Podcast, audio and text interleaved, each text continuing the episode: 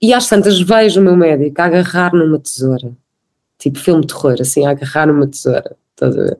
E eu, não! Tipo assim, em câmera lenta, não quero! E ele olha para mim e diz: Ó oh Vera, tu achas que eu te ia fazer isso? Eu sei que tu não queres. Olá, eu sou a Sofia, sou doula na gravidez e no parto, dou apoio na amamentação e sou consultora de fraldas reutilizáveis. Olá, eu sou a Sara, sou doula da gravidez ao pós-parto e estamos aqui para dar voz às histórias de partos positivos e empoderadores e mostrar que gerar vida e parir de forma feliz e humanizada é possível sim em qualquer realidade. Por isso junta-te a nós e vem ouvir histórias de partos de encantar pela voz de quem os viveu. Sejam bem-vindos e bem-vindas. Hoje temos connosco a Vera. Vera, queres te apresentar? Olá! Olá! Estou aqui neste podcast, sou a Vera Colodzi. Obrigada por este convite. Ah, o prazer é todo nosso. Olha, Vera, vamos começar do início, do início da gravidez. Conta-nos como é, que, como é que foi, como é que não foi. Ah, o início da gravidez, então vamos lá. Uh, olha, eu nunca quis ser mãe. não, não, eu não tenho nada, sabes, aquelas eh, mulheres ou sei lá, miúdas, raparigas, mesmo na adolescência, que tem muito aquela coisa, ah, quero imenso bebés, e eu zero, eu não tinha zero jeito para crianças, zero jeito para bebés, tipo, achava sempre, ah, aqueles alienzinhos ali ao colo das pessoas, tipo, ah, que giro, pronto, eh, não era nada a minha ou seja, achava que ai, que eu tenho imenso para viver, quero viajar, quero curtir, agora não, não quero nada ser mãe. Pronto.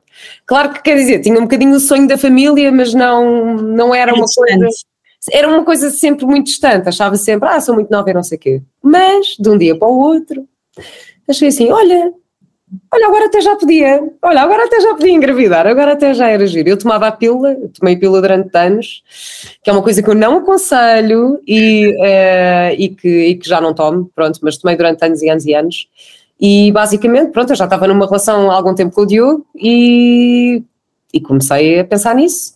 Então foi assim, foi quase, foi quase o dia para a noite, estava numa festa com os amigos e de repente pensei, olha, se calhar agora até já podia engravidar. E basicamente agarrei na, na lamela da pílula e deitei fora. Assim. Uau! Deitei fora. uh, portanto, nem pensei muito nisso. E, e, pronto, e basicamente deixei de tomar a pílula assim e nem sequer tive, aliás, se calhar nem fui muito consciente, não tive aquela coisa, sei lá, da preparação e depois de tomar uma série de suplementos e de nananã, daquelas consultas todas e tal. Não, eu fui mesmo tipo, olha, agora já pode ser, bora.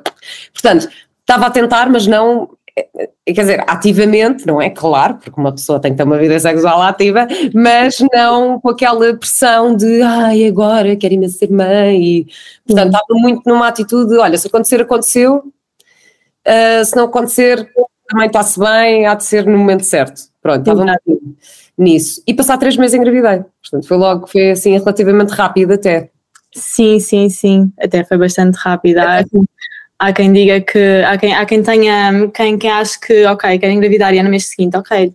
Não, pode não ser assim, há quem consiga no primeiro ciclo, há quem consiga no terceiro, há quem consiga ao fim de um ano ou dois. Uh, não, e ainda por cima assim, na minha profissão eu tinha muito isso de ter uh, colegas uh, e amigas que, que me diziam, ai não, porque eu agora tenho um trabalho, ai não, porque daqui a três meses vou fazer não sei o quê, ai não, porque agora e eu lembro-me de, na altura em que eu fiz isso, quando deitei a pílula fora, foi mesmo tipo, epá, olha que se lixe, pronto, sei lá se vou ter trabalho, se não vou, epá, pronto, não, estava assim muito, muito relaxada em relação a isso, portanto também não estava a pensar em engravidar em função do meu trabalho, que eu acho que às vezes também acontece isso, que é, as mulheres pensam, ah, vou engravidar naquela altura porque me vai dar imenso jeito profissionalmente, e depois queres muito naquela altura e não vai acontecer quando tu queres, vai acontecer quando o universo quer, portanto... É um bocado. É o querer estar no controle. É, então, olha, para mim correu, foi assim, correu super bem. Um, e pronto, engravidar passado, logo passado algum tempo. Eu tinha um bocadinho um fantasma porque a minha irmã já tinha tido duas gravidezes que não tinham corrido bem portanto que ela tinha perdido dois bebés às 12 semanas e eh, antes das 12 semanas, portanto eu, para mim aquelas primeiras semanas foram assim um bocadinho tipo, ai, ai, ai será que isto não vai acontecer a mim? Um, pronto, e aliás aconteceu uma coisa durante a gravidez e ainda bem que estamos a falar sobre isto publicamente porque eu tô, tô, digo, gosto muito de dizer isto às minhas amigas, foi pai às 6 ou 7 semanas eu tive umas dores horríveis, horríveis, horríveis, tipo como se fossem uh, dores de período muito fortes. Eu que nunca tinha tido dores menstruais, de repente senti umas dores, pronto. E achei, o meu primeiro pensamento foi: pronto, estou a perder. Eu achei, estou a perder. Eu sei que acordei meia da noite a suar, tipo mesmo suores frios e com imensas dores de barriga que não conseguia mexer muito bem e que não estava mesmo muito bem. Uh, e achei que naquele momento que, que, que, a gravidez ia ficar por ali, pronto. E só depois é que me disseram, não Vera, isso é absolutamente normal, são as dores do teu útero a adaptar-se um, à gravidez. Nunca uhum. ninguém me tinha dito isto. Portanto, eu, eu quando, quando as minhas amigas engravidam, isto é das primeiras histórias que eu conto. Porque assim, se isto acontecer, não te assustes, não já, não entres em pânico, não, está tudo bem, é normal isto acontecer. E eu acho que se fala pouco sobre isso. Uh, isso aconteceu-me e não tinha falado muito sobre isso. É, às vezes pode ser só um episódio e pode, pode ser recorrente até ao final do primeiro trimestre, que é o, outro a adaptar-se. Eu, eu, por acaso, estive na, nas minhas duas gravidezes e, e esqueci-me completamente agora que estavas a dizer isso. Uh, voltei a lembrar-me. Eu nunca mais me esqueci, porque como para mim era uma coisa tão traumática eu ter visto acontecer perdas da minha família e, e hum. tinha sido tão doloroso, uh, como associei logo a isso, uh, nunca mais me esqueci. Foi mesmo daquelas coisas que eu pensei, ah, eu tenho que dizer isto a outras mulheres, porque, porque eh, as mulheres não estão informadas sobre isso e, e pode de facto ser muito assustador. Portanto, pronto, isso aconteceu ali nas primeiras semanas, depois tive a questão pública também, que foi, pronto, basicamente descobriram publicamente antes de eu contar a, a, a quem quer que fosse. Eu oh, fico muito triste com isso, porque eu queria muito preservar o segredo até às 12 semanas, exatamente por causa desta história da minha irmã, não é? Então queria até ter a certeza, não queria mesmo revelar. Uh, no entanto, foi para aí às 10 semanas recebi um telefonema de uma revista qualquer a dizer: Ah, então estás grávida. Ainda o Diogo e eu ainda tentámos ali desmentir e tal. Um, mas pronto, basicamente eles depois disseram: Ah, daqui a dois dias vai sair nas revistas, portanto, eu, ok, pronto. Então, basicamente, eu não tive o momento de contar às pessoas uh, que estava grávida, porque como ia sair das revistas, eu fiz tipo 15 telefonemas em duas horas, assim: Olha, tenho uma vida para te contar, uh, não queria dizer por telefone, mas estou grávida, tá? Beijinhos, pronto. e, e, e antiga, foi, foi que foi há, o teu filho fez agora 8 anos, não é? Em 2014 ainda não havia muito Instagram, o poderes ser tu a contar uh, pelas tuas próprias palavras, não é? Sim, mas nem eu queria, porque eu não queria contar até às 12 semanas, é? Sim, mas era um bocadinho diferente, não havia tanto esse contacto direto como, como há agora. Claro. Um, portanto, foi pena, não tive esse momento assim com muitas pessoas, tive uma grande amiga que consegui ainda marcar um café e estar com ela e dizer-me nos olhos, consegui dizer à minha irmã, marquei um jantar de família, tipo, assim, super de repente, que era para poder contar à minha família, tipo, imagina a minha família descobrir pelas revistas, não é? Não era uma cena muito fixe. Pois. Um, e então pronto, lá consegui contar e, e, correu tudo bem. E foi espetacular. Saiu antes das 12 semanas, foi uma coisa que eu tive um bocado de pena, mas depois correu tudo bem. E pronto, e depois a gravidez, depois eu tinha uma ginecologista que depois passou a ser minha obstetra e tal. Ah, e eu depois um, fui, para, uh, fui para um centro de, de, de pré, pré e pós-parto, aquelas coisas de preparação em Lisboa, e hum, portanto eu estava super informada, não é? Estava super informada, tinha aulas, conhecia outras grávidas, que é espetacular o sentido de comunidade. Uhum. quando estamos num processo destes, porque pode ser um processo muito solitário, não é? Se não tivermos com, com mulheres que estão a passar pelo mesmo, portanto foi espetacular. E comecei a fazer um espetáculo, que era o espetáculo das grávidas, que éramos seis atrizes grávidas em palco. Ai, que giro! Não, foi espetacular, porque basicamente foi duas atrizes, que é a Flávia Guzmão e a Cleia Almeida, engravidaram e de repente ficaram sem trabalho. Tipo, foram, houve pessoas que dispensaram, disseram, ah, olha, íamos engravidar, mas afinal estás grávida, não vais fazer. E elas ficaram super revoltadas e disseram, não, mas o que é isto? Somos atrizes, mas somos mulheres e somos grávidas e podemos trabalhar. E então, basicamente, juntaram todas as atrizes grávidas, estavam grávidas na mesma altura. Uh, e nós juntámos todas e fizemos um espetáculo no Teatro da Borda, foi muito giro. Ai, Pronto. que lindo! Bem, foi um espetáculo completamente especial, porque só podia acontecer naquela altura, não é? Tipo, Sim. foi, cima foi naquelas duas semanas, a Cleia estava já super grávida, já estava tipo 35 semanas, 30 ou 36 semanas, já estava mesmo, mesmo, mesmo quase, portanto, foi, foi assim no limite a gravidez da Cleia, estávamos cada uma, uma de 20 semanas, outra 30, outra não sei o quê, mas tipo todas barrigudas em palco. Wow. E, e foi muito giro também porque de facto criámos ali uma amizade única e, e estávamos super informadas. Uh, e então o que aconteceu? Eu tinha, eu tinha uma, uma obstetra.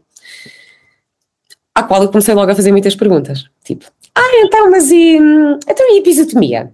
Então, mas e. Episiotomia, pronto, para quem não sabe, que é o corte, não é? Que, que se dá. Uau, uh, há oito anos já ter esse tipo de, de informação, que agora já é, já é mais vulgar, mas há oito anos não se falava Pronto, era isso, mas eu estava informada porque como estava a fazer este espetáculo e estávamos todas grávidas e como estava no tal centro que me dava também imensa informação, eu às 18 semanas já tinha imensa informação. Já, já sabia mais ou menos o que é que queria. Porque houve algumas coisas que me deixaram de pé atrás na minha obstetra no início, que foi... Uh, eu cheguei lá, imagina, da primeira para a segunda consulta engordei 2 quilos. E fui lá pesar-me não sei o quê, e ela olha para mim, ela olha, aliás, não olha para mim, olha para o boletim, que é a diferença, não olhou para mim, olhou para o boletim, e, e disse, ah, ah, Vera, ah, engordou aqui 2 quilos, pois temos, temos de ter aqui algum cuidado, não, não podem, e eu, só pensar, esta mulher não está a olhar para mim, eu sou esquelética, eu sou super magra, sempre fui magra a vida inteira, é, é, grave para mim se eu engordar 2 quilos numa gravidez, pelo amor de Deus, tipo, do, do mês para o outro. Ai, não, porque é média, não sei o quê, tem que ser um quilo por mês. E tatatá, portanto tenho que ter mais cuidado, vou-lhe dar aqui uma dieta. Pronto, está bem, deu-me uma dieta, eu olho para a dieta e é. Pequeno almoço, pão integral, pão integral, pequeno almoço, mas para isto não faz sentido. Quando, quando foi nessa altura que eu comecei a ganhar alguma consciência alimentar e consciência nutricional e não sei o quê, e percebia que de facto trigo não era o mais aconselhado para mim naquela altura. Portanto, fiquei logo ali um bocadinho de pé atrás. Uh, depois aconteceram coisas tipo ela dizer-me: Ah, pois Vera, olha, a partir das 20 semanas é melhor usar uma cinta. E eu, usar uma cinta? Mas porquê que eu tenho que usar uma cinta? Ah, oh Vera, é porque olha, eu por experiência própria, a cinta aliviou-me imenso. E quando ela me disse isso, eu pensei assim: Pois, pois é, só que olha, a sua experiência não é a minha experiência, portanto. A sua experiência própria não é a minha experiência, portanto, se eu sentir que não preciso de cinta, eu não vou comprar nenhuma cinta, não vou andar de cinta, até porque, pronto, e depois também comecei a informar, não é? Ou seja, acabamos por não estar a desenvolver os músculos necessários para conseguirmos aguentar com o peso da barriga e vai ser pior para o nosso corpo e pior uhum. para a nossa gravidez, usar cinta. Uhum. Um, e pronto, e, na verdade a experiência dela é uma mulher que trabalha durante se calhar 10 horas sentada e eu sou uma mulher que trabalho durante 10 horas em pé, porque estou num estúdio e ando de um lado para o outro e a trocar de roupa e não sei o quê, e sendo, quer dizer, tenho uma vida completamente diferente, não é? Claro. Portanto, uh, logo aí eu fiquei um bocadinho de pé atrás, tipo, para lá, mas a sua experiência não é a minha experiência. Nem, nem faz parte da, da ética de um médico dar a experiência pessoal. Pois eu sei, mas olha que já não é a primeira vez, já no outro dia, também no outro dia fui a um pediatra novo uh, fui a um pediatra não sei o quê, que também estávamos a falar de uns medicamentos e não que ele disse, ah, não sei o quê, eu aconselho a dar, eu dei aos meus filhos. Quando ele me diz, eu dei aos meus filhos, eu penso assim, está bem, o que é que eu tenho a ver com isso? E a evidência científica onde está?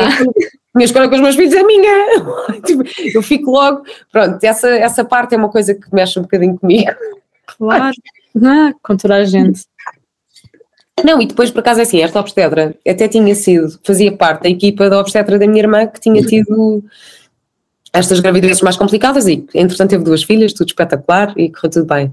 Mas claro que é uma história diferente. Pronto, a minha irmã engravidou mais velha do que eu, eh, já tinha tido este historial de perda, portanto, tinha outro tipo de, de cuidados também durante a gravidez e durante o parto. Portanto, acho que existem médicos para cada paciente e, e somos individuais. Ela foi ótima na experiência da minha irmã, na minha experiência não era aquilo que eu queria. Pronto. Exato. Um, pronto, então comecei a fazer perguntas tipo episiotomia, não é? Se ela fazia, Uh, e ela disse: Ah, sim, sim, Vera, já nem sequer se fazem partes sem episiotomia. Eu. fazem partes sem episiotomia? Como assim? Então, mas olha lá. E eu assim, não sabe que eu ando a fazer kegels? Ah, eu faço kegels, eu ando sempre aqui a fazer ginástica. Eu vou no trânsito a conduzir e vou aqui a fazer ginástica uh, vaginal todos os dias. que é para ter elasticidade para conseguir uh, depois na expulsão durante o parto ter essa elasticidade. Uhum. Aí, eu, sabe que eu comprei aqui uns óleos especiais, não sei do quê, pronto, que eu andava, sei lá, já nem me lembro que óleo é que eu comprei, mas comprava uns óleos que faziam umas massagens e não sei o quê, para conseguir ganhar alguma elasticidade. Portanto, quando ela me disse isto, eu fiquei logo um bocado pé atrás. Depois eu disse, então e olha, então e a parte natural? Uh, como é que, qual é a sua opinião das vegetarianas, da parte natural e não sei o quê? E ela, ah, uh, pronto, é assim, sim, sim, sou super adepta do parto natural, mas a partir das 40 semanas. Eu. A partir das 40 semanas o quê?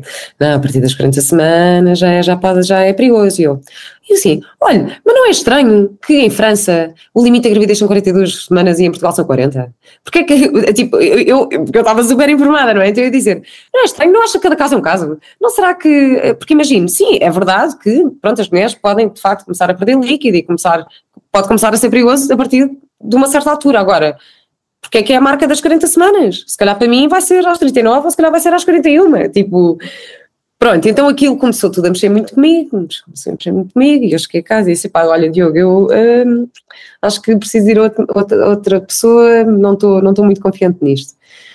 E o Diogo ainda ficou, mas tu achas que sabes mais do que o médico? Tipo, tu achas que sabes mais do que o médico? Mas essa médica está a dizer é porque pronto, e eu disse, está bem, está bem, mas pronto, fiz-lhe o jantar, embebedei-o com uma garrafa de vinho, pronto. E depois, olha, se fôssemos outro médico, importava isto. Só ouvir uma segunda opinião. pronto, depois lá fomos, lá o convenci, fomos, fomos, uh, fomos a um segundo médico, que foi este médico que me acompanhou até ao final da gravidez e que é espetacular e que até hoje é meu ginecologista e eu tenho uma relação incrível com ele. Um, e fui lá e gostei muito da atitude, porque a atitude foi logo muito. Já era assim, todo despachadão também, sem papas de língua, que eu adoro. Um, e depois eu, gostei muito que foi. Ele disse: Ó oh Vera, eu faço aquilo que a mulher quiser. Ou seja, eu recebo aqui mulheres que têm muito medo do parto, recebo aqui mulheres que querem muito marcar porque.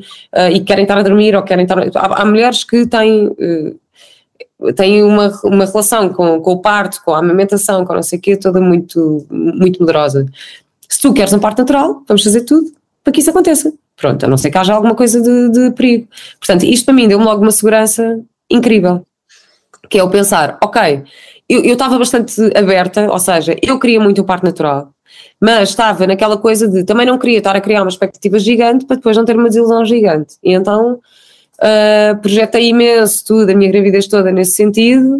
Uh, no entanto, pensei, bom, se houver algum problema, se eu tiver em risco, se o meu filho estiver em risco, este homem é o homem que eu confio, este é o homem que eu sei que, que vai estar comigo até ao fim. Portanto, ele só me vai dizer que para ir fazer uma cesariana ou para, para ter outro tipo de experiência, se for de facto necessário, e se for necessário, está tudo certo. Pronto. Porque há uma certa altura da gravidez em que tens de entregar e tens de, tens, tens de te entregar ao momento, tens, tens de conseguir ter a confiança para te, para te render à experiência. Claro. É bom que seja nas boas. Na, vá, é bom que seja com alguém da tua confiança. Sendo que eu acho super importante as perguntas que eu fiz logo no início, fazerem-se logo no início. Porque, olha, eu tenho amigas, tenho uma amiga que depois acabou por ir, por ir para o mesmo médico que eu, um, que só mudou às 36 semanas. Uhum. E eu tinha-lhe dito no início, eu disse, olha, mas já fizeste esta pergunta, ah não, mas ela não sei o que, ah, mas a minha obstetra não, é, ah, mas... E eu, façam as perguntas no início, porque depois fica muito perto da altura do parto, depois nem todos os médicos vão poder aceitar acompanhar uma gravidez quando já é tão, tão, tão perto do, da altura do parto. Mais vale fazer, fazer as perguntas no início. Mais vale fazer as perguntas no início, porque depois há muitas perguntas que só nos surgem no final da gravidez e de repente já estamos, ah, já estamos com um médico que não confiamos, já estamos com uma equipa que se calhar não queremos, já estamos. Uh, pronto, e então é. Acho que, acho que é importante estarmos de facto informados. Eh, em relação a isso tudo. Um, e pronto, isto foi tudo no hospital privado. Eu não tive doula, se calhar hoje em dia teria, um, mas também tenho este médico espetacular, portanto está tudo certo. Um, na altura, foi no ano em que o Mateus nasceu, os partos na água tinham sido retirados, portanto só havia um sítio onde faziam, que era o Hospital de Setúbal. na altura, e que, pá, e dois meses antes do Mateus nascer, deixaram de fazer pronto, deixaram de fazer e, portanto, nem sequer havia essa possibilidade. Acho que havia duas ou três clínicas que faziam, mas que é assim, preços exorbitantes também. Uh, portanto, essa possibilidade depois também acabei por, por descartá-la logo. Só tive uma grande sorte, porque apanhei uma equipa de enfermeiras incrível que estava habituada a fazer estes partos assim mais hum, humanizados. Portanto, estive no hospital privado, mas com esta, um, com esta experiência desta equipa de enfermeiros. Mas pronto, não sei se querem passar já para o parto ou se querem que eu desenvolva mais alguma coisa em relação à gravidez. Não, estamos a atender a mercê, conta-nos. Isto há sempre coisas para dizer. Se quiseres passar já. Sei lá, posso dizer que sei lá, que adorei, adorei a minha gravidez, tive uma gravidez incrível, adorei o meu corpo, a, a mudança no meu corpo, olhava todos os dias para, para o espelho e sentia-me super sexy, sentia-me a mulher mais sexy do mundo, assim, uau, grandes mamas, uau, incrível, tinha umas mamas a crescer, depois ficava assim com o rabo, assim com as curvas, ei, é bem, grande rabo, e depois minha barriga, tipo, eu estava mesmo a gostar do meu corpo, estava mesmo a gostar, tipo, de repente os meus mamilos, eu sempre tive mamilos super salientes, mas mas eram tipo, só tinha uma bolinha assim à volta do mamilo e de repente começou a escurecer imenso à volta e eu, uau, já, já, eles estão a escurecer, tipo, estou a ficar com mamilos de mulher a sério, estás a ver? Assim, não sei se sabes, mas os mamilos escurecem e tornam-se ainda mais escuros no momento do parto para quando depois o bebê nascer conseguir um, uh, vai ir ao encontro da, da maminha para começar a, a mamar. Exatamente, yeah, isso é espetacular. Um, Pá, portanto, e assim, tive, adorei, adorei esta coisa toda do meu corpo, senti muito bem, uh, tive super ativa, eu achava, foi do género, eu quando engravidei pedi ao Diogo para me oferecer uma máquina de costura, porque achava que ia costurar imenso. fiz uma bolsinha, um workshop de costura, fiz uma bolsinha, porque não parei de trabalhar, estive a fazer um espetáculo uh, em Ponte Sordo, depois comecei a fazer esse espetáculo esse espetáculo das grávidas, fiz um programa de entretenimento na televisão e ainda fiz, uh, ainda comecei a fazer uma novela grávida de sete meses. Portanto, tipo, não parei de trabalhar. O que foi espetacular, na verdade, porque estava, estava ativa, estava, estava bem, sentia-me bem, sentia-me com energia. Uh, acho que se calhar isso também me ajudou a não perder muito tempo em preocupações desnecessárias, portanto, estava, estava só vivi mesmo a parte boa da gravidez. Comecei a ter imenso cuidado com a minha alimentação, que era uma coisa que eu não tinha antes de engravidar. Eu antes de engravidar só comia pizzas e hambúrgueres e coisas assim, só comia porcarias. E depois de engravidar, de repente ganhei uma consciência gigante sobre uh, aquilo que eu ingeria, sobre o que é que eu estava a fazer nutricionalmente ao meu corpo. Um, e então comi super bem durante a gravidez toda, andava sempre com uma lancheira atrás, as pessoas fartavam-se a gozar comigo, mas lá andava eu com os meus, os meus as minhas cenouras, as minhas coisinhas, os meus ovos cozidos, as minhas coisinhas todas atrás, pronto. Uh, sempre coisas com muita proteína, portanto eu comia, sei lá, latas, eu na altura comia peixe e ovos e não sei o quê, então andava com latas de cavala, comia latas de cavala, comia ovos cozidos, uh, comia cenouras com humus, depois andava com uns iogurtes naturais de coco, não sei quê, ou fazia umas patas de trigo sarraceno, andava, pronto, descobri todo o novo mundo da nutrição que eu não conhecia antes um, e que foi espetacular, isso também me deu assim imensa, imensa pica, foi ótimo. Um, pronto, portanto isso foi espetacular. Ah, também sabia que queria dar de mamar, pronto, gostava muito de, de ter essa experiência, portanto também estava muito naquela coisa da mama livre. Uh, e pronto, e depois veio o momento do parto incrível. António, como é que começou o teu trabalho de parto? Então, eu estava a gravar uma novela, não é? Comecei a gravar os Jardins Proibidos 2, portanto, a continuação dos Jardins Proibidos. Estava grávida de 7 meses. Sendo que foi um bocado um risco, não é? Porque eu disse à produção e ao realizador disse: olhem, vocês têm noção que se me acontecer alguma coisa eu vou para casa e acabou. Tipo, não, não há como. Tipo, mas pronto, correu tudo super bem. Cheguei às 36 semanas e eu assim, Epá, eu já estou a sentir-me um bocado cansada, já não estou a conseguir estar aqui, já estava com os pés inchados, já estava assim meio. Assim, de repente, foi muito estranho porque eu só engravidei 9 quilos a gravidez toda, portanto foi mesmo um quilinho por mês, mais nada. Uhum.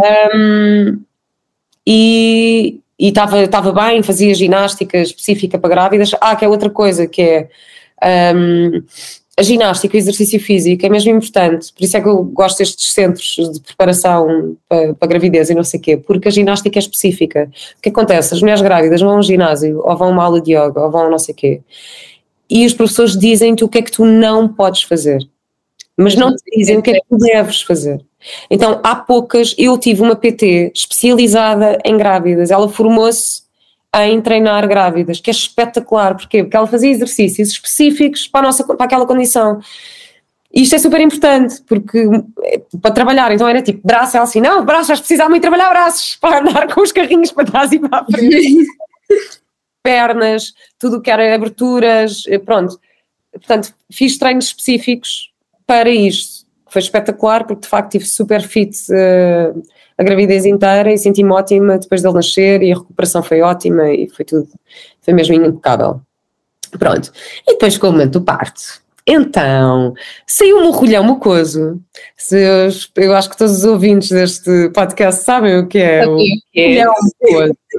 Uma substância linda, super sexy, que sai da nossa vagina. Não, foi engraçado, porque então uma das nossas colegas deste, deste hum, espetáculo saiu-lhe o rolhão mucoso duas semanas antes do parto, que pode acontecer. É? Sim. Até foi giro que nós estávamos a combinar uma ida à piscina e não sei o que, ela, ai, ó filha, já não posso ir, já não posso ir à piscina, porque já me saiu o rolhão mucoso, já não posso, já não posso ir à piscina, pronto. E nós, ah, pronto, está bem, olha. A mim saiu-me na noite do parto, portanto eu tinha feito um jantar em casa, fiz uma jantarada em casa, estávamos para aí 10 amigos, e eu nunca tive cravings, nunca tive vontades de comer nada durante a gravidez inteira, porque estava muito bem nutrida com estas coisas todas. E de repente, naquele jantar, eu me dizia assim: Ai, apetece-me mesmo um gelado, mas um gelado de chocolate, daqueles mesmo. Hum. Então comi dois gelados de seguida. Assim, hum, não sei o que é que fazes, está-me a dar aqui uma vontade de comer gelados, pronto. Uh, e tinha sido uns dias antes tinha sentido dias antes aquele descair, que é muito estranho, tipo o descair do corpo, da cara, da, da barriga, tudo, tipo, de repente parece um dia para outro, descaiu tudo, e eu, hum, passa-se aqui qualquer coisa, pronto. E então nessa noite os meus amigos foram embora, eu estava a arrumar a cozinha, a limpar a cozinha e tal, e sai-me o belo rolhão mucoso, saiu o meu rolhão mucoso. E eu liguei ao meu médico, era para aí uma da manhã, disse, olha doutor, doutor, saiu um rolhão mucoso. E ele, Pois é, Vera, olha, isso pode não significar nada, não é? Por isso, pá, fica atenta, olha, fica atenta, vai contando aí as contrações. Ah, porque eu tinha ido dois dias antes uh, ao hospital, por outra razão qualquer, tinha ido ao hospital fazer uma coisa de. Tinha ido ao torrino ver qualquer coisa. E por acaso tinha ligado ao meu médico e ele disse: Opá, oh, Vera, olha, já que estás aqui, vai ali fazer um CTG, tipo, já, já que estás aqui, aproveita e vai ali ver. As... E eu estava cheia de contrações. E eu, oh, Vera, tu estás cheia de contrações, estás tipo com contrações de trabalho de parto, não sentes nada? E eu, não, eu estou ótima, eu não sinto nada. Portanto, não sentia nada. Portanto, dois dias depois estava a colher uma coisa. Um, e eu, e eu liguei-lhe, ele disse: Pronto, olha, isso não pode ser nada, fica atenta. Pronto. E eu comecei de facto a sentir as contrações. Comecei a sentir as contrações, disse: é, Estou a sentir contrações. E o Diogo foi para a cama e disse: Bom, vamos dormir não, estás a perceber. Eu acho que isto vai acontecer agora. Está uh, bem, então olha, uh, vou para a cama. Fui tomar banho e não sei o quê, depois comecei a contar as contrações e tal, e, né, né, pá, e já estavam a começar a aproximar, a ficar ali com, aquele, com o tempo mais, mais curtinho, e acham que também eu fui para o hospital. Ah, e entretanto rebentaram as águas, mesmo à filme, tipo, rebentaram as águas, tudo molhado por todo lado. Aquela festa na casa de banho, tudo cheio de água por todo lado, pronto. Uh, pronto, e então lá fui eu para o hospital, a escorrer água com as pernas, uma cascata, um rio ali. Mas não para. Não, pensei que não para, pensei que ela saía, saía, saía, saía, pronto. Cheguei ao hospital às 5 da manhã, um, ligaram-me lá, puseram-me lá o CTG e, e pronto, depois disseram, ah, e eu disse, ah, mas já me rebentaram as águas. Ah, já rebentaram as águas, então não pode andar a pé. Não, então tem que sentar, sente-se aí na cadeira de rodas. Eu, mas, mas eu estou bem, eu estou ótima. Não, não, tem que sentar na cadeira de rodas. Pronto, sentar na cadeira de rodas. Eu, está uh, bem, o que é que se passa? Bem, ok. Pronto, entretanto chegou o meu médico. Chega o meu médico, passado, pai, às seis e tal, e disse, então Vera, o que é que estás aí a fazer sentada? E eu, opa, mandaram-me sentar aqui, eu não queria sentar aqui. Eu disse, não queria. Ah. Ela levanta, sai, sai, sai, sai, vai, levanta. Ai, que eles disseram não sei o quê, que rebentaram as águas e ele, não problema nenhum, pá, levanta. e então, lá fui eu para o quartinho, veio a minha bola de pilates, a minha musiquinha, levava daquelas coisas de fazer massagens que parecem um ferro de engomar, sabes? Aquelas, são umas bolas de massagem. Sim. Eu dizia ao oh, Diogo, ah, passa-me isso nas costas, nas lombares, com dores, assim, tipo, de trepar paredes, não é? Como vocês sabem. Um, e passado, sei lá, uma hora e tal, ou duas, o meu médico vem e disse-me, e perguntou-me se eu não queria epidural. Diz, oh Vera, olha, tu estás a sofrer imenso já, não quer, de certeza não queres epidural. Eu disse, não, eu não quero, porque eu quero ter o controle sobre o parto, eu não quero, não quero, não quero. Ele disse, eu sei. Ele disse, olha, eu sei, mas tu conheces Tu estás mesmo a sofrer, tipo, não vale a pena estás a sofrer como tu estás a sofrer. Porque não fazemos assim, eu falo com a anestesista, damos-te uma dose fraca, para tu conseguires passar o resto das, das contrações, um, uma dose que não dure muito tempo e depois logo vemos como é que ficas. Pode ser? Confias em mim e eu, tá bem, tá bem, pronto. E então vem a anestesista e deu-me uma, uma dose que durou basicamente meia hora. Portanto, foi uma coisa mesmo super, super eh, curta e que me permitiu fazer o. acelerou o processo de dilatação, portanto, o resto da dilatação foi feita muito rápida. Um, e eu comecei, voltei a sentir tudo passado meia hora. Passado meia hora comecei a sentir tudo, às tantas eu digo, não doutor, eu quero fazer cocó, e ele, oh Vera, não é cocó, é bebê, e eu, é bebê, pronto. pronto, e então, foi isto, preparação, preparação, vamos a isto.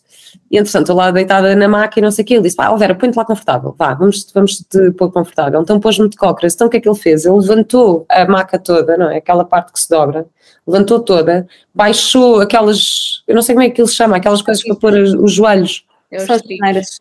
Como é que se chama? Perneiras? Perneiras, não é, Sofia? Os tribos, não Sim. é? Estribos, isso são os cavalos. Sim, Eu não sei, eu não acho que também não é o nome. Sim. Não é dos cavalos, isso. É. Hum. Olha, não sei, vou pesquisar a seguir. Pronto. Então, baixou essas coisas todas para baixo. Então eu fiquei com os pés apoiados nessas, nos estribos. Estava sentada na pontinha ah, da maca, portanto, onde tem aquele buraco, não é? Não tem aquele buraquinho. Eu estava sentada, portanto, na verdade eu estava de cócoras. Ah, e nisto já eu estava nua, não é? Porque eles põem a batazinha e tal, mas eu já estava, eu não quero! Tirei tudo, tirei a bata, já estava lá toda tipo, pá, quero estar nua aqui, já não quero nada estar com esta tralha toda do hospital e pronto. Ahm, portanto, eu basicamente levantei-me e estava a sentir tudo, porque ele depois ainda me perguntou, quando eu disse que estava a começar a sentir, ele disse, queres um reforço epidural? E eu disse, não quero, agora não quero, agora faço toda. Portanto, comecei a sentir tudo e consegui, de facto, controlar e fazer tudo. Então estou lá, não sei o quê, ah, faz força, assim, eu vou fazer força, eu vou fazer força. Não era cocó, era bebê, bora. Pronto. E, hum, e às tantas vejo o meu médico a agarrar numa tesoura, tipo filme de terror, assim, a agarrar numa tesoura, estás a ver? E eu, não! Tipo assim, em câmera lenta, não quero! E ele olha para mim e diz: Ó oh Vera, tu achas que eu te ia fazer isso? Eu sei que tu não queres. Então o que é que ele faz? Corta um bocadinho de cabelo do Mateus, que já está à porta da minha vagina, e tira-me o pedacinho de cabelo e diz: Olha, isto é só para te motivar, para tu perceberes que está mesmo aqui. Portanto, ele cortou um bocadinho e depois o Mateus andou durante os primeiros seis meses de vida com um penacho no cabelo assim em cima, porque como só estava o cucuruto dele assim de fora, não é? Ele cortou um bocadinho de cabelo para motivar, que era para ter noção que estava mesmo já ali, que era mesmo só mais um bocadinho de força. Pronto. Portanto, ele foi espetacular, não é? Eu de repente vejo a tesoura, achei ele vai-me cortar, não é? Pronto, nada disso, foi espetacular. Pronto, e depois, ok, fiz o último esforço, ele saiu, rasguei um bocadinho, rasguei um bocadinho, levei dois pontos ah, e foi espetacular. Depois, pronto, ele saiu e foi incrível. Eu não sabia que era possível nascerem bebés loiros, eu achava que todos os bebés nasciam tipo super morenos. Achava que os bebés nasciam todos morenos e cheios de cabelo. E o meu nasceu cheio de cabelo loiro, tipo eu. Tenho um filho loiro, uau, incrível. Pronto. Ah, e foi espetacular. Pronto, depois ele ficou logo ali em cima de mim, ah, fizeram o teste a pegar todo em cima de mim. Ahm, e foi assim, ficou logo ali. Foi espetacular. A placenta também saiu logo. Ah, eu retirei um bocadinho, fiz uma coisa que hoje em dia já não é legal, ah, estupidamente, mas pronto, mas que retirei um bocadinho da placenta para conseguir fazer isoterapia da placenta. Foi ah, medicamentos homeopáticos a partir da placenta. Portanto, tirei um bocadinho de e- Mas pode, sabes? É não, legal. só que o problema é que nos hospitais não deixam manipular o tecido vivo. Ou seja, não, supostamente não podes manipular nem trazer para casa a tua placenta. Portanto, é dúbio. Isto foi uma, uma coisa que também mudou na altura. Não sei se entretanto isto já. já... Na realidade, tu podes pedir para trazer, não podes fazer nada no hospital, mas desde que haja eh, a concordância eh, do hospital, primeiro, ahm, é um órgão que é teu e tu podes pedir para o trazer para casa e aí podes manipulá-lo. ok? Ah, ok. Ah, no, no hospital, dentro do hospital, não podes fazê-lo, mas podes, tens direito a levá-lo para casa. Pronto, olha, eu fiz. Uh, pronto, eu fiz, está feito, está feito também, agora já, já ninguém me vai dizer nada.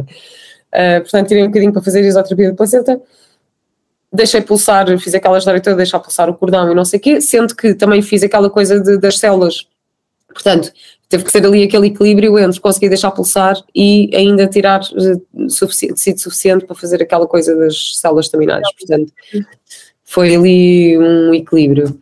E pronto, e basicamente foi esta parte espetacular com o penacho. uh, e de cópias. Vai para o título. Adorei parir, foi espetacular. E depois fiquei tipo em alta, estava com uma moca gigante. Tipo, isto é a droga mais barata e a moca mais fixe. É verdade, tem um preço a pagar, não é? Os meses seguintes. Sim, tem. Não, a recuperação, depois a recuperação foi, ok, levei dois pontos, claro que não foi fácil, tive ali ainda dois meses em que em que sofri um bocado. Felizmente este meu médico é mesmo incrível, mesmo a nível, uh, imagina, há, há, uma coisa que não se fala muito e que eu também não sabia, eu dei de mamar, portanto dava mama livre, dei de mamar exclusivo durante seis meses e dava mama livre, era quando ele queria, não tinha horários, não tinha nada. Um, e isto desidrata-nos muito. Uhum. Uh, dá pode-nos dar imensa secura vaginal e isso tudo. E nunca ninguém me tinha dito isto. E há um dia que eu vou ao médico e ele diz: Vera, compra um lubrificante. É normal, esteja seca, compra um lubrificante. E eu, espetacular, tipo, um médico me diga que eu não sou uma normal porque não consigo dar prazer ao meu marido porque não estou tão lubrificada como era suposto. Pronto. Um, e acho que não se fala muito nisto, não é? Porque de facto, nós depois do parto, é normal isto acontecer. É normal isto acontecer. Também é normal não termos tanta vontade porque a nossa cabeça está ali, tipo, tá bebê hormonas aos saltos e loucura.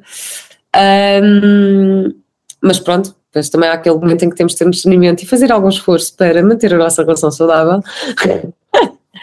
Mas essa parte do lubrificante, por exemplo, foi super importante, porque nunca foi, achei ótimo o meu médico ter a abertura para me dizer isso. Mas sim. Muito fixe. Olha, vamos recuar só um bocadinho. O, Sim.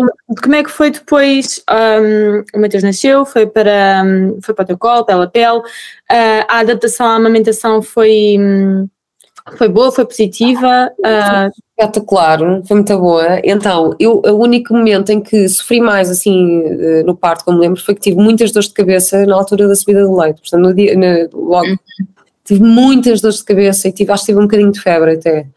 Um, mas foi incrível, eu basicamente eu também jorrava leite, não é? Porque ele como mamava às horas que queria uh, estava sempre a estimular. Está bem altas, não é? não está bem alta, porque há muito aquela coisa, ah, não tenho leite. Pois claro que não tens, se estás a contar horas para lhe dar, tens que estimular, não é? Senão não vais ter leite. Uh, ou aquela coisa de, no primeiro mês as mães já querem tirar com bomba para dar no biberon, que é tipo, filha, o teu leite do primeiro mês é água, estás a ver? O leite do segundo mês já tem os nutrientes diferentes que não tem o leite do primeiro mês, não dá para estar a... Portanto, é importante estarmos informadas sobre isto. E depois, é. eu felizmente também tinha uma enfermeira espetacular que também me acompanhou a mim e às minhas amigas todas. Um, que era do género, ok, ele não está a pegar muito bem, o que é que se faz? Ela chega, dá três voltas ao bebê, senta-o no colo, põe-lhe a cabeça assim, não sei o quê, e de repente, com outra posição, o bebê está a mamar. Porque nós depois temos aquela coisa de, ah não, ele só mama de uma certa maneira, ou se eles são preguiçosos, se calhar pode mamar de pé, numa posição vertical, em vez de estar a mamar uhum. uh, horizontal. Há estímulos, há coisas que se podem fazer. Eu tive imensa sorte, porque o Mateus era super eficaz em mamar, ele mamava tipo super bem em 15 minutos, mamava muito bem em 15 minutos e depois ficava ótimo. Uh, e pronto, depois passado 5 minutos queria o cafezinho, não é? Que era, vai lá mais um bocadinho que, que, também é outra coisa, não é? Que às vezes é, mas ela acabou de mamar tanto, passado 5 minutos já quer mamar mais. Filhas. Eles têm necessidades diferentes. Não, e muitas vezes é, que é mesmo aquela coisa do cafezinho, nunca mais me vou esquecer disto, quando me disseram isto, que é, nós almoçamos, não é? Almoçamos, comemos uma sobremesa, ficamos um bocadinho à conversa, e depois da conversa, é pá, apetece-me apetece-me qualquer coisa, apetece-me um chazinho, um cafezinho. Os bebês é igual, comem, comem, comem, comem, depois param, mas passado um bocadinho, é pá, apetece-me ali só, só um toquezinho para, para acabar. Portanto, é o cafezinho, e o meu, meu filho adorava o cafezinho, era, era 15 minutos mama, mama, depois parava e depois passado um bocadinho, mais 2 minutos e está feito. Pronto. Às vezes pode ser, pode ser, eh, pode ser só um, conforto, pode ser eh, cedo porque é um dia de verão e está muito calor e eles precisam de se hidratar mais, porque um, os bebés quando nascem não precisam de beber água, a maminha tem tudo. Então uh, pode, pode ser tanta coisa, não é? A mama pode ser tanta coisa que. É verdade. tendo a livre demanda, não é? Temos, tem, temos tudo, não, não, não é preciso mais nada. É, é verdade, é verdade. Eu adorei, as minhas mamas eram incríveis, jorravam. Pá, depois é ótimo, está super barato, não precisas fazer nenhuma operação estética. Sim, por, por, por, um long, por, um, por um largo período de tempo, sim. Depois quando.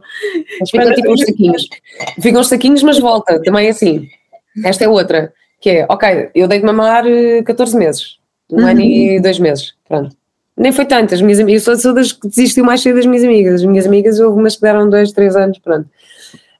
Um, e depois, quando deixas de mamar, as mamas ficam tipo, parecem uns sacos de, parecem uns figos pendurados, não é? Fica assim uma coisa meio esquisita, com as peles assim meias. Pronto, e há muitas mulheres que olham para si nessa fase e pensam, oh não, meu Deus, o meu corpo, as minhas mamas, que horror. Mas volta, eu, eu recuperei, pelo menos, assim, eh, não volta a ser igualzinho como estava, mas esperando uns meses volta, as coisas vão ao sítio, se continuarmos a alimentar-nos bem, a não sei quê, o corpo vai... E o exercício, não é? Porque isto também é musculatura. Claro. E ajuda, claro. e ajuda, e aliás, uh, se querem saber, usar sutiã é péssimo para a musculatura do peito. O nosso, os nossos peitos ficam habituados a ter o suporte e não se suportam a eles mesmos. É como a cinta na gravidez. É como a cinta da gravidez, olha. é isso mesmo. Do pós-parto também tenho uma recomendação. Aquela questão das, das miúdas utilizarem um, o sutiã logo desde o início. Pronto, e é normal que na adolescência haja tudo isso, não é? Mas uh, na realidade estamos a tirar, uh, um, estamos a ensinar o nosso, o nosso músculo do peito que não, não precisa trabalhar hum. muito. Pois. Pois, a verdade é que precisa. Mas pronto. E, e do pós-parto, depois como é, que foram, como é que foram os meses seguintes? Os meses seguintes, olha, então, ah, eu estava a trabalhar, não é? Que foi aquilo que eu te disse. Portanto, eu basicamente, houve um dia que cheguei ao estúdio e que disse, olha, não aguento mais, que foi às 37 semanas, e o Mateus nasceu exatamente passado uma semana, portanto, nasceu às 38 semanas e um dia. E eu tinha ido fazer umas caminhadas e não sei o quê, eu andava tipo, assim, não, é para ser agora. Fui ao indiano comer imenso picante para ver se ele nascia, pronto, aquelas coisas. Nasceu às 38 semanas e um dia. Um, e fiquei só 5 semanas em casa, portanto, passado 5 semanas voltei ao trabalho. Foi duro, foi duro, não é? Mas eu voltei com ele ao trabalho, portanto, ele, ele ia comigo e, porque eu estava a dar mama livre, portanto, foi uma das minhas condições, foi, olha, eu venho gravar, mas preciso que ele esteja aqui e se ele quiser mamar, para tudo e eu vou dar de mamar. Pronto, e correu super bem, porque sim, foi muito cansativo, eu estava super cansada, mas ao mesmo tempo foi muito bom eu estar a trabalhar e estar no ativo, porque também não fiquei com aquelas opções ali de de repente não conseguir sair de casa, não fazer nada é? e conseguia estar no mundo, estar com pessoas, estar uh, pronto, foi, foi, teve ali, foi, foi muito cansativo, eu aos seis meses, quando ele fez seis meses eu estava muito cansada, muito cansada, porque ele não dormia mais de três horas seguidas, não havia uma noite que ele dormisse mais de três horas seguidas e estar a trabalhar assim, com esta privação de sono, é de facto super desafiante. No entanto, eu não me arrependo nada, porque eu também ouvi amigas minhas que deixaram tudo, largaram tudo para estar com os filhos em casa e depois ficaram dois anos para se conseguir adaptar outra vez a, a sair, a ganhar uma vida social, a, a, pronto, a voltar à vida. E portanto, Sim. por um lado, até foi bom, até foi bom isso. Para ti foi o que funcionou? Para mim foi, funcionou assim. E pronto, e assim, emocionalmente e psicologicamente foi espetacular. Tenho casos próximos de pessoas que não tiveram recuperações tão boas, que roçaram ali depressões eh, pós-parto, que são coisas que também acontecem e que é preciso estarmos atentos. Uhum. Um, eu pessoalmente, para mim foi espetacular. Que bom. para mim foi espetacular. Pá, foi ótimo, quer dizer, é o cansaço, o cansaço de facto pode levar-nos a sítios de loucura, mas mas quer dizer, eu estava mesmo super, estava super feliz com aquilo, portanto. Hum, quando se tem uma experiência de parto positiva, uma experiência de gravidez positiva, não é? Um, isso tudo condiciona o, o, o pós-parto e aquilo que vem depois. Claro. Uh, é, é, muito mais, é muito mais fácil ter uma, uma depressão pós-parto quando, quando, quando existe um parto traumático, quando existe stress na gravidez. Uh, isso tudo são, são fatores que condicionam. E esta, este, este preparar do, do, do parto, este viver a gravidez de forma consciente, é meio caminho andado para ter uma, vá, um, uma experiência de pós-parto positiva e, e Olha, também acho, mas acho também é super importante gerir expectativas, porque neste grupo de amigas que eu tinha, havia uma de nós que queria, porque queria, desde o início que tinha coisas muito, imagina, não, tem que ser uma menina, e nós, ok, espero mesmo que seja uma menina, porque se não for coitada, ela vai mesmo, pronto, e era uma menina. Ah. menina, espetacular, correu bem, porque depois foi, não, tem que ser um parto natural, tem que ser um parto natural. E foi a última de todas, porque nós estávamos todas grávidas mais ou menos na mesma altura, não é? Só que pronto, ali no final, depois é assim, a minha, o meu nasceu aos 38, se a dela nasceu aos 42 já é uma diferença do mês e tal, não é? Portanto, mas estávamos mais ou menos todas na mesma altura. Pai, lembro-me quando nasceu e, e ela perguntar, mas então, sentiste o anel de fogo? E sentiste o não sei, assim, o anel de fogo? Sei lá que essa merda, tipo, sei lá que o anel de fogo. Assim, anel de fogo, sei lá, é pá, senti, não sei, olha, senti, estava on fire, eu estava on fire. Pronto, e estava com uma enorme expectativa. O que é que aconteceu? Foi a única de todas nós que não teve o parto natural. Pronto. E isto, por acaso, foi espetacular e como também porque estava com o mesmo médico que eu. E este meu médico era super sensível a isso. E ele foi incrível, porque ele, como sabia muito que ela queria um parto natural, tentou até à última que ela tivesse um parto natural. Entrou, ainda teve internada acho que dois ou três dias, induziram para ver se ela conseguia, porque ela já, já tinha perdido líquido uh, e ainda não estava a ter contrações e não sei o quê, então tentaram induzir, ainda ficou internada para aí dois dias, já a equipa de enfermagem toda a tratá-la mal, a dizer, ah pá, que estupidez, isso vai para a cesariana, já, já assim a tratarem-na super mal, o médico esteve lá até à última a dizer, olha, vamos tentar, vamos mesmo tentar que isto seja um parto natural, e passados dois dias disse, olha, desculpa, mas eh, a partir de agora tu vais estar em perigo, o bebê também, eu não posso arriscar mais, vamos ter que fazer uma cesariana. Mas foi feita com, foi feito com esta preparação, percebes? E, e, que foi super importante depois também para ela, porque acabou por não ter um impacto tão grande a nível emocional.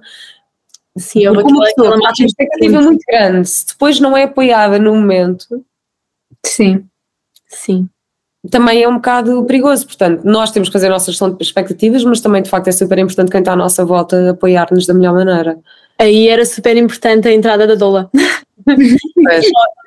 para, para gerir, porque o, nosso trabalho como doula é mesmo esse, é fazer o trabalho emocional ao longo da gravidez, gerir expectativas, criar, uh, ajudar a criar um plano de parto que seja adequado à realidade, adequado a, um, às suas expectativas, trabalhar os medos, trabalhar o pós-parto, um, ver essas questões todas. Claro. É bem importante. E aí, aí, aí Sendo o plano de parto, eu também acho que nós temos que ter, imagina, faz um plano de parto epá, mas se houver alguma coisa que depois, se calhar não pode ser, está tudo bem. Está o tudo plano bem. de parto é uma lista de desejos, não é? Exato. E é importante fazer, por exemplo, em casal, para os dois estarem em sintonia e saberem o que é que ambos desejavam. Mas, obviamente, eu, eu por exemplo, nos meus acompanhamentos, uh, digo sempre: faz um plano de parto para um parto desejado, faz para o caso que seja necessário uma indução e para o caso que seja necessário uma cesariana. Claro. É? Tem de pensar em, todos, em, em, em, todas as hipóteses. E até ver o cenário da, da, da, da perda, até ver, um, ver todos os cenários, ver, ver, o cenário da cesariana, o cenário da indução, o cenário da perda, o que é que. Porque isso tudo trabalha os nossos medos. Isso claro. trabalhar essas questões todas, ok, vamos desmistificar aqui um, grande, os grandes tabus da gravidez e do parto, e aí já vamos com outra, com outra cabeça para o parto, percebes? O plano de parto é mesmo para ajudar a tomar consciência de que, ok, existem X intervenções no, no hospital, se for um parto hospitalar, existem X intervenções, uh, o que é que é preciso ter em conta? Se for um parto domiciliar, o que é que é preciso ter em conta um, perante estes cenários. É, é, é, isso que serve o, plano de parto, é para tomarmos consciência, para nos irmos uh, informando. Não é uma, uma tabela do tem de ser isto com aquilo, com aquilo. Não, o parto é um evento fisiológico e imprevisível. Nós podemos, não nem a controlar, nós podemos preparar-nos da melhor forma, mas quando chega o momento é, é, é um momento de entrega, de rendição. Claro, exatamente, também acho. É. Também acho que é mesmo isso. Olha, Vera, muito, muito, muito obrigada. Muito obrigada. Quero saber mais coisas, é só perguntar, porque eu estou aqui e eu digo tudo. Não, fico mesmo, fico mesmo super contente de partilhares a tua experiência, de dares a tua a visão e, e espero que, que, que, as mulheres e as famílias que nos, que nos ouvem consigam identificar-se de alguma forma com a tua história e que consigam um, expandir os seus horizontes para uma experiência de parte positiva. Vera, muito obrigado por teres aceito o nosso convite e teres vindo ao podcast. Uh, foi efetivamente uma, um relato maravilhoso de se ouvir. Um, e há oito anos, não é? às vezes parece que oito anos não foi assim há tanto tempo, mas efetivamente na acessibilidade da informação já foi. Uh, hoje em dia a informação está, está mais perto da, da, das famílias e das mulheres grávidas um, e, e, é mais fácil descobrir outras, outras questões a pôr, digamos assim, aos, uh, aos médicos e, e quem nos aconselha.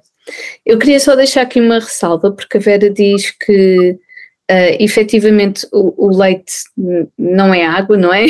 Uhum. Mas há uma, há uma diferença entre uh, o leite do mês e o leite que uma mãe produz no segundo mês e no terceiro mês.